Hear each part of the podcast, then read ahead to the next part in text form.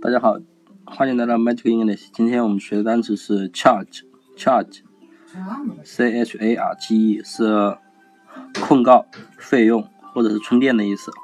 那么这个单词呢有三个意思，那么这三个意思呢看起来几乎是毫无联系的。那么我们怎么把这个三个单词联系这三个意思一起记住呢？那么我们首先可以这样记，你看前面的 c h a 呀，是不是？插插孔的插，那么后面呢，中间有一个 r，那么我们暂时呢不用管它，我们先记整体的。那么后面的记忆呢，是不是哥哥哥的哥，对不对？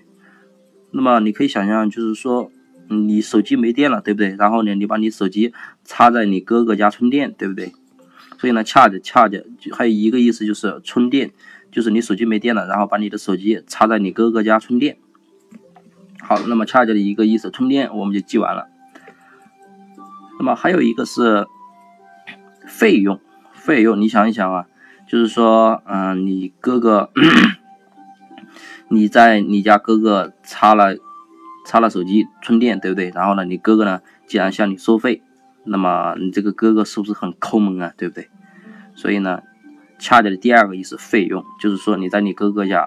啊，插了手机充电，那么你哥哥呢向你收用费用，那么这个哥哥非常抠门，然后呢，你就会跟他说啊，我俩亲兄弟，你还找我要价，对不对？那么如果你找我要价的话，我要控告你，指告你，对不对？或者是向父母控告你，对不对？所以呢，恰恰还有一个意思，控告。那么，那么这三个意思呢，我们就联系起来了。